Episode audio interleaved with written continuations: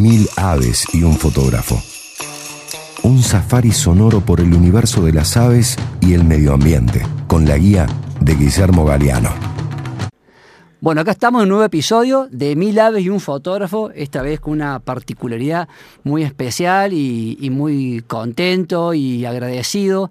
Y te digo que en un punto, en un punto también este, de cierta de emoción por el lugar que vamos a hablar, que vamos a hablar y nuestros invitados incluso también pertenecen a la asociación que protege este espacio y es de la querida Reserva San Martín uno de los únicos espacios que tenemos en la ciudad de Córdoba con vegetación nativa, 114 hectáreas protegidas hace un montón de tiempo, pero bueno, acá hoy el día este que el día de hoy vamos a hablar exclusivamente de ella, pero también de una particularidad muy especial de vecinos que se han juntado desde el 2009 altruistamente y, autoconvocados para defender este espacio que tenemos los cordobeses en, inmersos en la ciudad de Córdoba. Así que vamos a hablar hoy de la Reserva San Martín.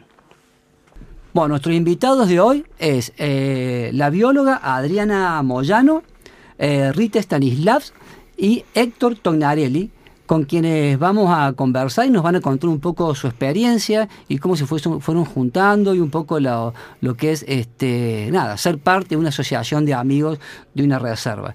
Y el espíritu del podcast de hoy es poder a través de ellos, que los hemos tomado como, como ejemplo, digamos, ¿no? como bandera, este demostrarle a todos los vecinos de la ciudad de Córdoba, de la provincia y del país, como en cada comuna, que si nos juntamos tenemos más fuerza y no tener miedo al desarrollo inmobiliario, no tener miedo al poder político, juntarnos y hacer valer nuestra voz, no solamente con el voto en cada elección, sino también a través de acciones puntuales y concretas. Y no me refiero a acciones solamente legales, sino también a acciones sociales, que por ahí son las que más este, visibilizan algunas situaciones, problemas o disconformidad de los vecinos hacemos una parada del safari para conversar con especialistas comprometidos con el cuidado del ambiente.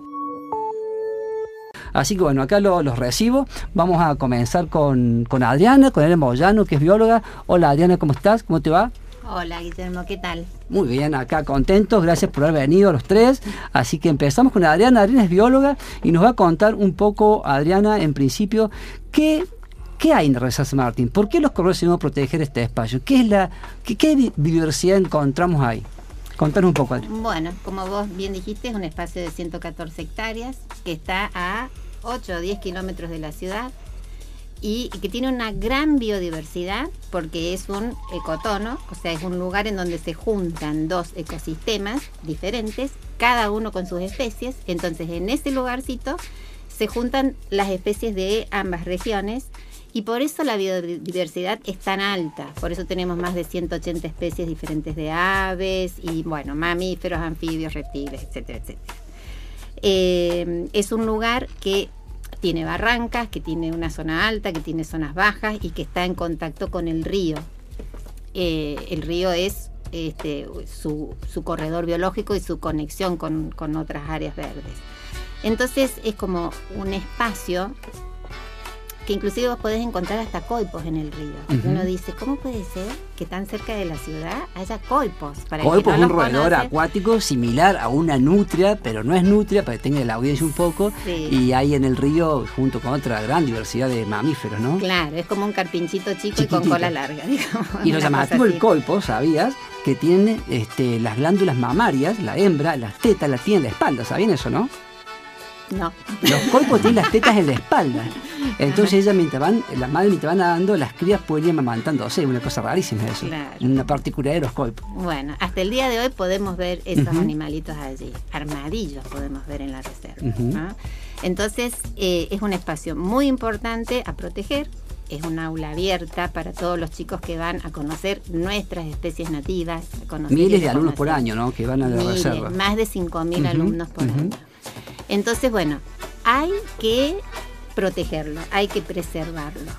Y cuando hablamos de preservar, no es solamente eh, no cazar o cuidar el lugar, es también establecer una conectividad de la reserva con otros espacios porque ahora no se puede hablar de protección de áreas naturales si no se tiene en cuenta la palabra conectividad.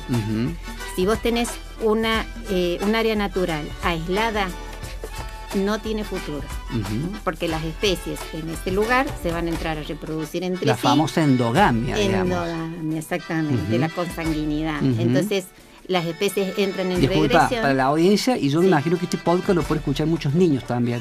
Sí. Es como que nos empecemos a casar con la familia, con mi prima, con mi primo, con mi hermano, con mi primo, con mi hermano de vuelta, y Es- eso pasaría. Cuando no hay variabilidad genética, o sea que no vienen genes de otra familia, otro lugar muy lejano, eso produce endogamia y se van reduciendo las poblaciones. Por eso es importante que un loro hablador que está en un determinado monte se forme pareja con un loro de varios kilómetros a la distancia de lejos, digamos, para que esa tenga variabilidad genética y así más próspero y más fuerte esos pichones. Entonces a eso se refiere Adriana cuando dice que se produce la endogamia. Y si no hay conectividad, que lo San Martín y queda como una islita, muy bello, muy divino, pero va a bajar un montón la biodiversidad en el tiempo.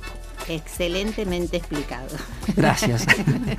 Voy, yo pienso siempre en los niños. Está bien que lo digan por auto. Yo trato de bajarlo para todo el mundo ahí Está a mi bien. manera de barrio. Está muy bien.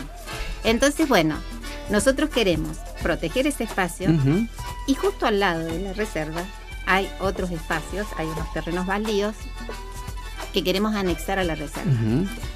Y esta anexión la queremos hacer por varios motivos. Primero hay tres lagunas muy bellas, este, lagunas permanentes que se han formado por antigua eh, actividad minera y que ha traído mucha fauna.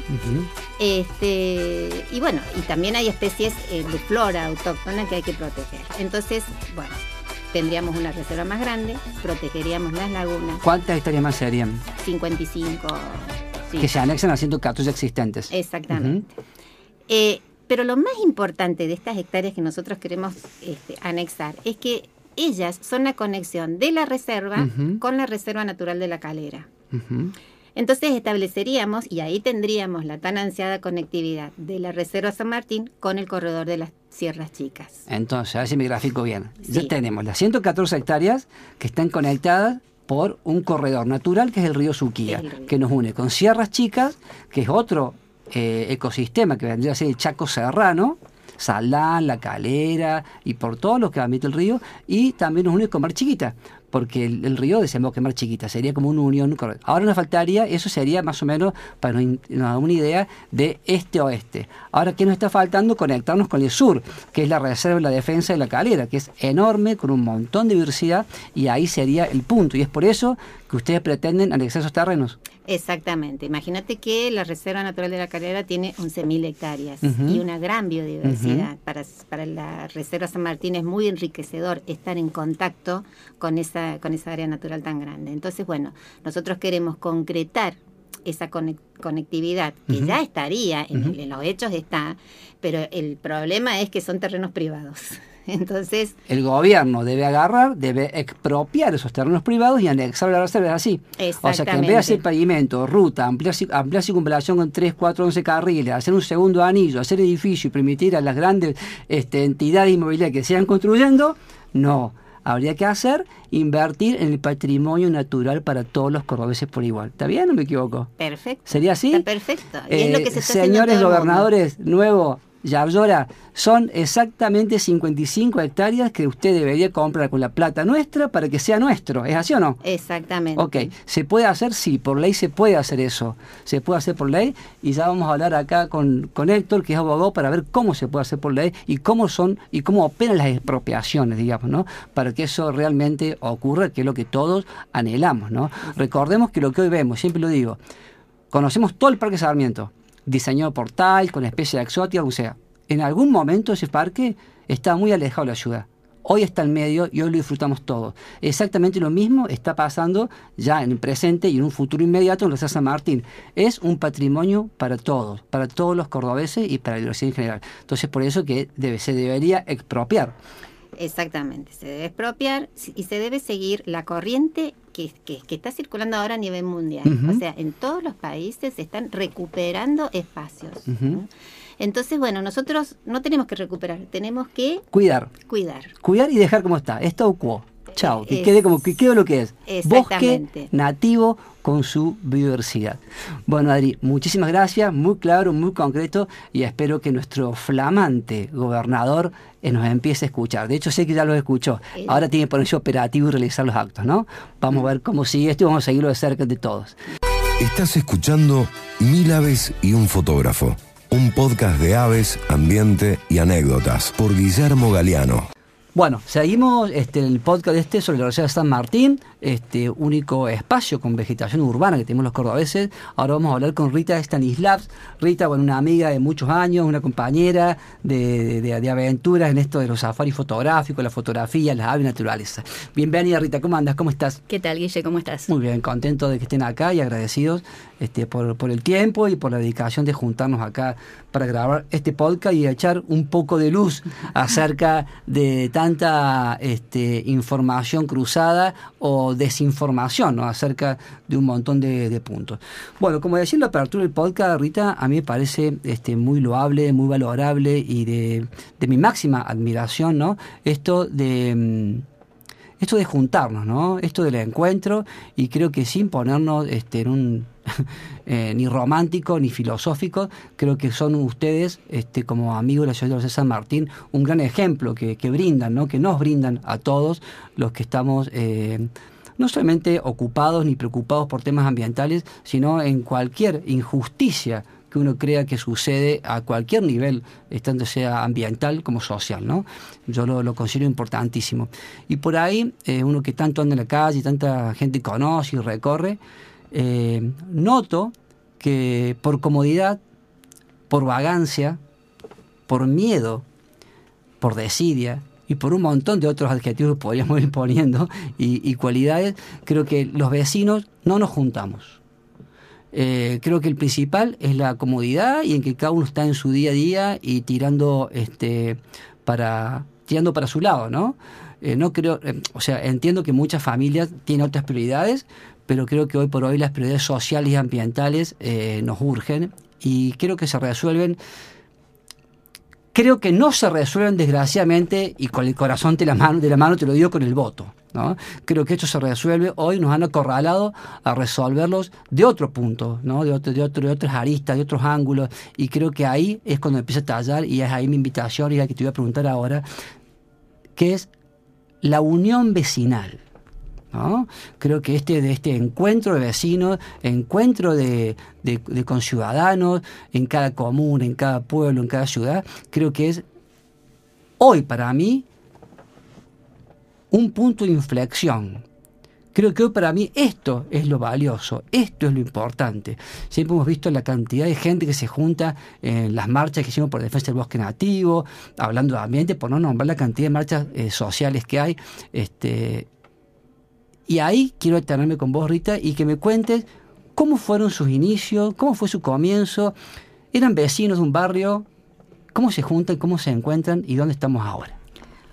Bueno, Guille, mira, no- en realidad que yo esté hoy acá empezó por defender la placita del barrio. ¿eh? Es decir, en el año 2000, ¿Defenderla de qué? en el año 2009 sale en el diario que harían obras viales, un puente que cruzaría el río Suquía, desde justamente en lo que en ese momento era el Parque San Martín, eh, y pasaría por la placita del barrio. ¿eh? Un puente de una plaza. Exacto. se- eliminaría la plaza porque por ahí pasaría el puente. Y bueno, en definitiva los vecinos nos juntamos para defender esa placita porque era la única plaza del barrio donde había juego para niños y demás. Y así empezó la, la movida nuestra. Eh, nos empezamos a juntar ahí a ver qué, qué acciones podríamos llevar a se, cabo. para un día se encontró entre el pase de golpe y dijimos, hola, hagamos una reserva. vamos- No, no, no, justamente. ¿Cómo fue ese encuentro? Contame ese, ese día. Nosotros que, o sea, ¿Cómo fue ese día? El vecino quiere saber cómo es ese día. ¿Cómo hace el peleando para por la defender? placita y ahí apareció un personaje fundamental en todo Sí. este proceso que es Oscar Salzheber, Ujú. conocido como Cacho El famoso por todos, Cacho. el famoso Cacho, que es, era, y bueno, hasta hace poco que se jubiló, siempre fue el guardaparque de la reserva, y que vino y nos planteó, bueno, miren, defender la placita es importante, Pero del otro lado tenemos cosas más importantes. La plaza tiene 100% metros cuadrados y acá y tenemos acá era 114, hectáreas en riesgo. hectáreas. Y en realidad muchos de los vecinos ni conocíamos al Parque San Martín, así que lo primero que hicimos una visita guiada con él. Eh, y bueno, nos quedamos todos enamorados realmente de ese lugar. En ese momento estaba en un estado de mucho abandono, había mucha basura, había incendios en- en- mientras fue ahí la formación de la reserva, la creación de la reserva, hubo como 8 o 9 incendios en pocos meses. Eh, total estado de abandono, basura, como te decía, animales muertos, la gente cazaba ahí porque era un, medio un lugar de nadie. Y bueno, vimos que ese lugar había que defenderlo. Eh, había mucha eh, gente que lo usaba como pista de motos. de Motocross, pasó el rally por ahí. Exacto. Caza, pesca, De karting, De todo. hockey. No nos faltó nada por la reserva. Había, había que defender ese lugar y nos dimos cuenta que en, en realidad si defendíamos la reserva salvábamos también la placita. Bien. ¿eh? Así que bueno, ahí empezó nuestra movida, nos empezamos a juntar los vecinos ¿Cuántos vecinos? y en ese momento por ahí éramos unos 20 capaz. Ujú. 120 había. En la reunión 120 quedaron Claro. 20 de, de la asociación y hoy por hoy ¿cuántos son de la Y asociación? básicamente los que seguimos son- somos unos 10, 12. 10, 12. Bueno, ah, te interrumpo un segundo ahí, porque si vamos a transmitir algo en este podcast, es que con 10, 12 personas se puede hacer un montón. Sí, totalmente. Un montón. Y yo quiero contarles que ustedes, en principio agradecerle y toda mi admiración, como ustedes siendo 10, 12, 20, 120, no importa el número, todo lo que han logrado y todo lo que se consiguió y todo lo que se frenó. Y cuando digo frenó, se frenó. Porque había cosas que era inminente, que ya el poder político de turno, sea municipal, provincial, quien fuere, ya estaba avanzando en obra y cómo ustedes lo han frenado. Si bien inclusive un apoyo asociación, de la sociedad, de la sociedad, perfecto, pero fueron ustedes el corazón de esto y también hay que decirlo, que no importa el número, dos, tres, cuatro vecinos tienen mucho para hacer y quiero eh, también dejar en claro que hoy, gracias al trabajo de ustedes y de muchas otras ONG, eh, los medios de comunicación, y lo voy a decir, los medios de comunicación, porque antes no eran todos, y hoy te diría que un 90, 95% de los medios de comunicación se hacen eco de estos pedidos relacionados con el medio ambiente, cosa que te digo que cinco años atrás no sucedía, y de eso doy fe. Entonces creo que ustedes 12 son el ejemplo para que se junten 6, 12, 15 en otros barrios y defender lo que son las problemáticas ambientales atroces a las cuales vemos como normales y no deben ser normales. Entonces, contame un poco de estos ustedes 12 hoy. ¿Cómo operan, cómo funciona y quiénes son? Bueno, nosotros desde hace, desde el año 2009, que fue ahí cuando empezó nuestra movida, que fue ahí donde nos decidimos a redactar la ordenanza de creación de la reserva, porque en ese momento tenía un estado Parque. legal, parque muy, muy ambiguo, con poco, eh, poca conservación. Eh, logramos que los concejales la voten por unanimidad, esa, esa ordenanza, después de mucho perseguirlos, Sí, ¿no? sí, de, sí, Mucho esperar llevarlos, este, hacerles conocer la reserva, presionarlos, reuniones y demás. Bueno, el último día de sesiones del año 2009 se logra por unanimidad, por voto unánime de todos los concejales, la creación de la Reserva San Martín.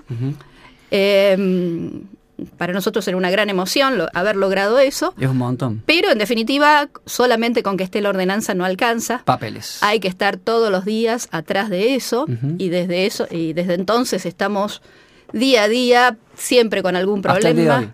Eh, cuando no es la cancha de hockey, cuando querían pasar por la calle Lillo, querían hacer la costanera.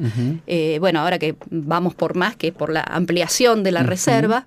O sea que son ya casi 15 años prácticamente de, de- de lucha constante. Nosotros desde hace, desde esa época, todos los lunes nos juntamos, salvo vacaciones o algún feriado.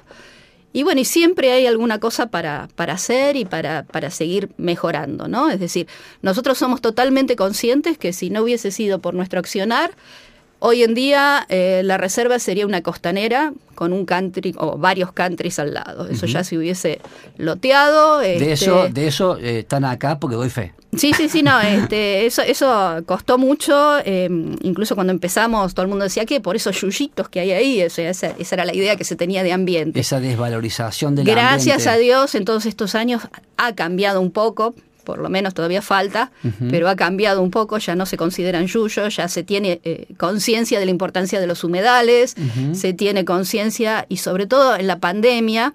este, se tomó mucho el valor, se, puso en valor de lo que era una reserva, ¿no? Porque era uno de los pocos lugares donde la gente podía ir a caminar, respirar aire puro. eh, y bueno, ahí se valorizó mucho. Ahí eh, la gente la conoció más, la reserva, que eso es fundamental porque todavía hay gran parte de la población que no conoce la reserva, por más que esté a 20 minutos de la Plaza San Martín. Siempre lo que digo, que es un espacio que se lleva en transporte público. Siempre digo lo mismo. Porque ¿quién, quién nos dicen? Ah, ustedes sacan fotos, se van con la 4x4, un lente de medio millón de dólares, el equipo. No, no. Acá se puede, sí. con sus ojos, que es tu mejor herramienta de observación y transporte público. Sí, es un sí. espacio abierto para toda la sociedad. Por eso también eso no, no es un dato menor.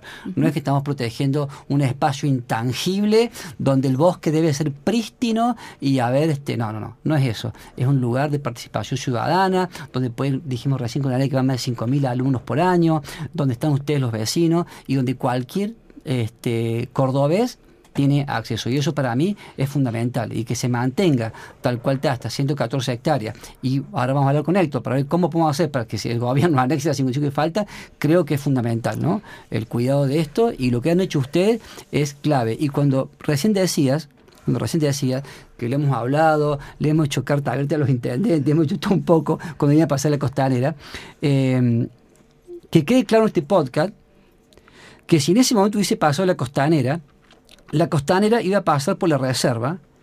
Imagínense ustedes que todas las 114 hectáreas, con toda la diversidad de animales que hay adentro, de aves y de vegetación, quedaría completamente eh, cortada por al dos río. cintas de cemento con auto a toda velocidad, lomada, semáforo y obviamente al lado vendrían los kioscos y ya sabemos lo que viene atrás de eso, ¿no es cierto? Sería la punta de lanza para, la, para copar ese espacio. Entonces, toda la reserva se queda sin acceso al agua. Es lo mismo que vos, entre el living de tu casa y el baño, metas un muro con... No, no, no podés tener, tener la conectividad para ese ecosistema que es tu casa funcione. Acá pasa exactamente lo mismo. Entonces, por eso se impedía la reserva. Y cuando me hablan de la conectividad, del tránsito y la recta Martinoli, si la ciudad tiene un problema de diseño antiguo, no es problema del ambiente que se resuelva. ¿Para qué están los ingenieros? ¿Para qué están los urbanistas? Para resolver. Pero no por eso va a este, perpetrarse acciones, te diría que hasta ilegales y lógicas contra el ambiente, que es la Universidad de San Martín. No creo que deba tocarse eso, todo lo contrario. Como recién decía bien Ariana, en todos los países del mundo, y no te hablo de Suiza, Noruega, no hablemos de eso. Todos los países del mundo, hoy estamos apuntando a lo que es el la protección del espacio y medio ambiente. Para lo cual, como dijimos recién, no hay que hacer nada. Solamente Exacto. dejarlo como está. No, Ahí no, no, hay que salir a no hay que salir a pasa que se cree que el, el- el político este de cuarta que tenemos acá del 90% de los políticos son de cuarta ¿qué hacen? se sacan la foto con el arbolito y ya se creen ecologista a ese arbolito No, y es- muchas es- veces no lo riegan y después acá lo que hay que hacer es no plantar arbolitos acá hay que dejar todo tal cual está que ya eso es lo importante ¿no? Incluso se vio mucho cuando hubo un incendio muy grande en el 2013 que quemó unas 30 hectáreas de la reserva, dejándola negra, negra, Sí, sí. negra. Y bueno, hoy en día yo te desafío a que vayas ahí y me, di- digas dónde fue, porque sola la naturaleza se recuperó, ya hay bosques de 4 o 5 metros de, de chañares y demás, eh, de altura. Y, y bueno, simplemente es porque uno deja a la naturaleza que haga lo suyo, o sea, no, no, no hubo necesidad de forestar ni nada, simplemente no maltratar a la naturaleza. Si uno- y eso es lo fantástico, ¿no? Que si uno deja a la naturaleza, ella sola se recupera, no hay que, no hay que estar haciendo nada, ¿no? Es decir, y nos brinda todos los servicios que un bosque nos brinda, ¿no? Desde calidad de aire, regular el, el- el flujo del, del agua, regular los vientos, el clima.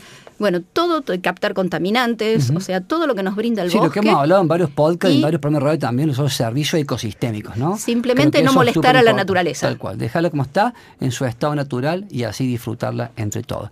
Rita, un millón de gracias. Gracias Este, a ya vos. seguiremos estos temas, obviamente, Por ¿no? supuesto. Estás escuchando Mil Aves y un Fotógrafo, un podcast de aves, ambiente y anécdotas por Guillermo Galeano. Bueno, continuamos con el podcast. Mila y un fotógrafo, tema Reserva San Martín y un poco la unión vecinal y esta voluntad de, de personas de juntarse este, autoconvocados para poder defender un espacio público. Cuando digo público me refiero a que un espacio de todos los cordobeses.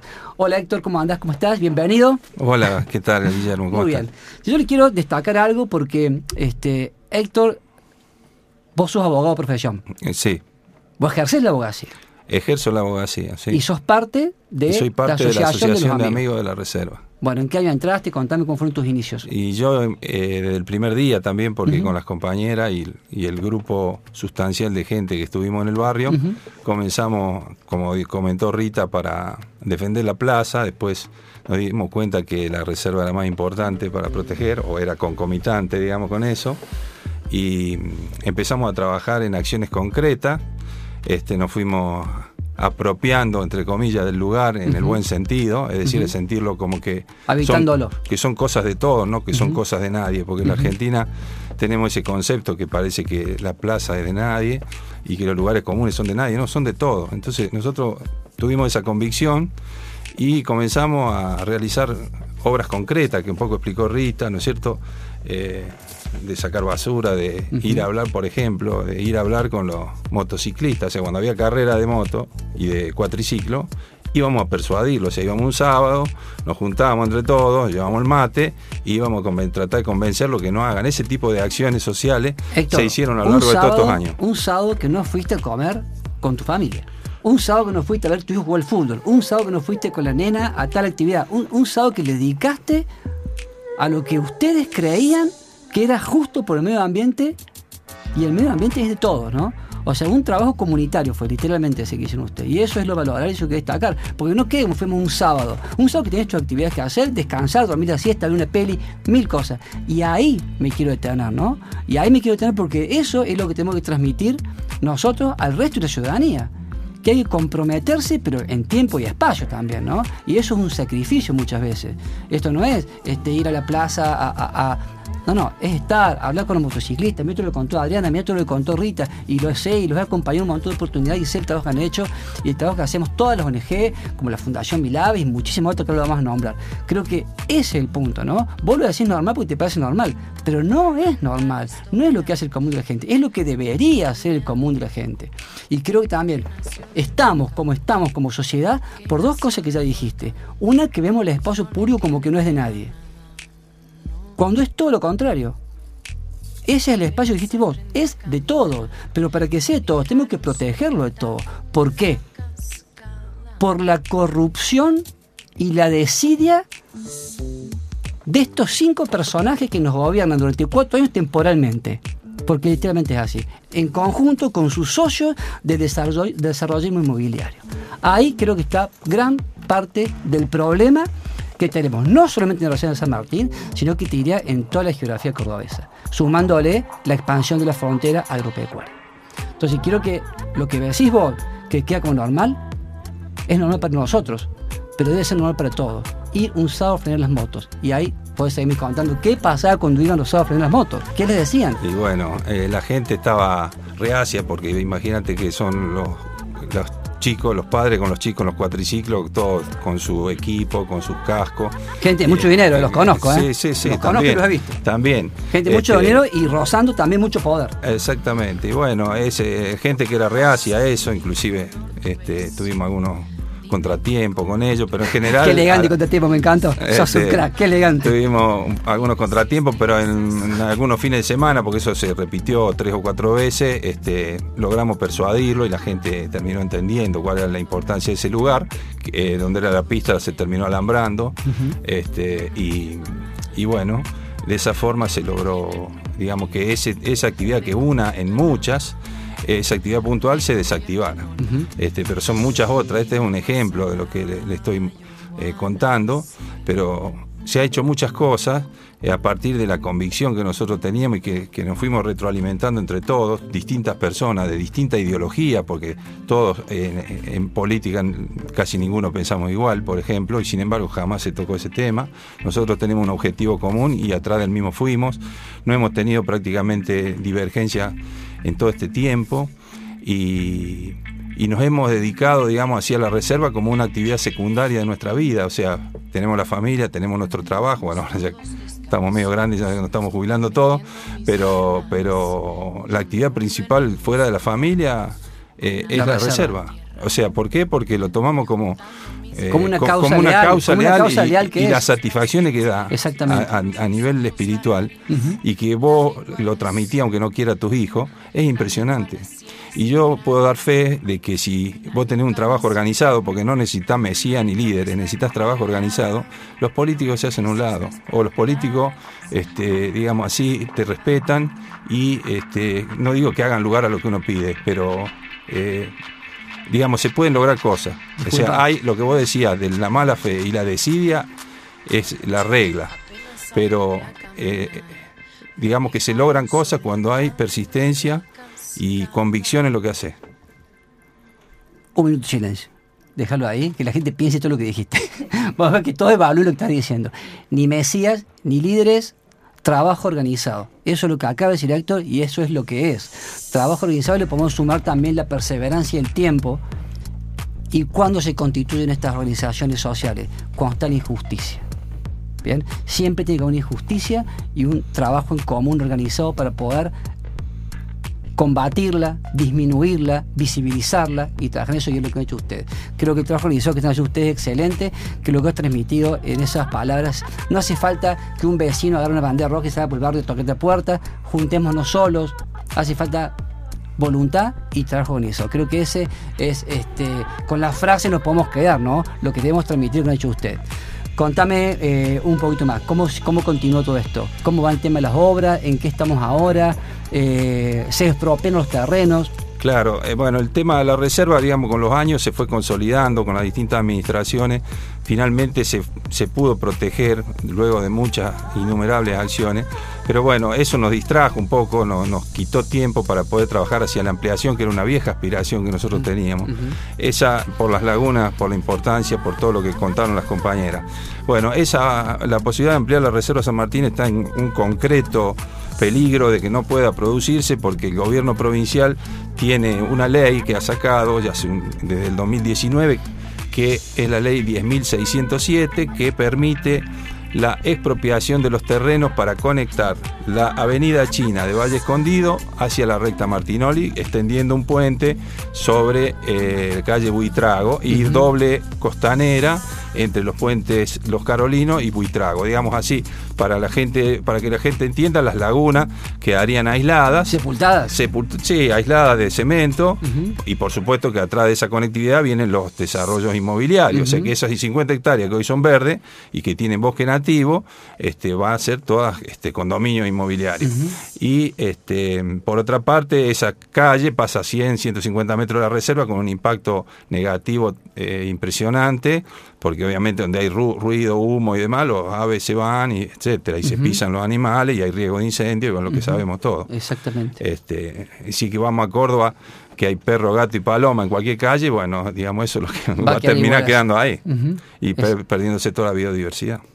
Héctor, un millón de gracias, agradecido y ojalá, y ojalá más abogados comprometidos como vos haya, porque ya hippies, biólogos, geólogos, ya estamos llenos, nos faltan abogados, señores abogados que van a trabajar, metan, este, metan este, los amparos, trabajen y nos pongan la ley sobre la mesa, porque acá lo que se está violando es la ley, y para poder visibilizar que se está violando la ley sistemáticamente una y otra vez, es un abogado. Así que mientras más abogados haya, mejor va a ser, así que este es un mensaje para todos este, los abogados y abogadas de Córdoba, que necesitamos su participación en estas eh, cruzadas ambientales, te diría, en las que estamos y muchas veces en no solamente disminución de poder ni numérica, pero sí o sí estas son este, batallas leales que hay que, que hay que transitar, que hay que cruzar y todo por el bien común de nuestro eh, ambiente natural. Bueno, y para irnos despidiendo de este podcast, y ya como para ir cerrando, como para que quede la moraleja, creo que un poco recorrer eh, nuestros bosques serranos, nuestros montes. Recordemos que para que sea bosque debe tener tres estratos, que es el herbáceo, el sotobosque y el bosque maduro. Si falta uno, eso no es bosque, es un parque, una plaza, es otra cosa, y ahí es donde se encuentra la biodiversidad. Y para concluir y cerrar, creo que un poco el mensaje de este podcast lo vamos a, diferenciar en dos. Uno es el cooperativismo social, es cómo vecinos autoconvocados se reúnen para poder combatir, embatir y participar en lo que es la protección ambiental, que es un bien de todos los cordobeses. Y por otro lado, la observación, el detenimiento, la contemplación y el disfrute de naturaleza para poder detectar, ver, disfrutar y contemplar no solamente las aves, pueden ser hormigas, los hongos, un brote, lo que fuera, y creo que eso nos llena de paz y felicidad y es importante que quede eso para que lo puedan seguir disfrutando las siguientes generaciones. Llegamos al final de este safari. Esperamos que lo hayas disfrutado y que vuelvas pronto.